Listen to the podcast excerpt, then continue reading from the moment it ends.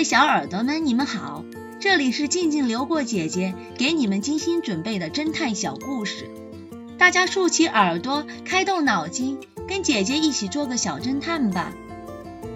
小侦探系列一百五十五，酒店疑云。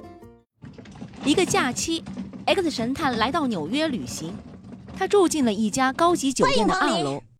忽然，从走廊传来女人的呼救声：“快来人啊！快来人啊！救命啊！救命啊！”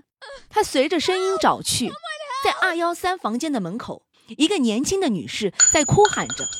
从开着的门可以看到，房间里一个男人倒在椅子上。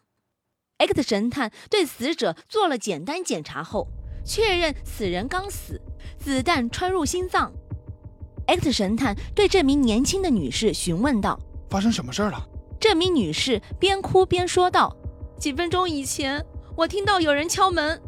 我打开房门时，门外一个戴着面具的人朝我的丈夫开了枪。他开了枪后，立即把枪扔进房间里就逃跑了。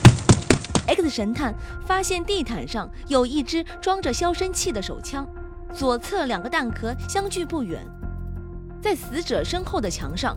有一个被子弹打过的洞，X 神探突然说道：“这位夫人，别再演戏了。”小侦探们，X 神探为什么会对死者的妻子产生怀疑呢？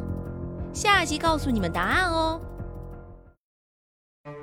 小镇居民的烦心事儿，这个故事的真相是，凶手就是托马斯，公交公司的工人正在罢工。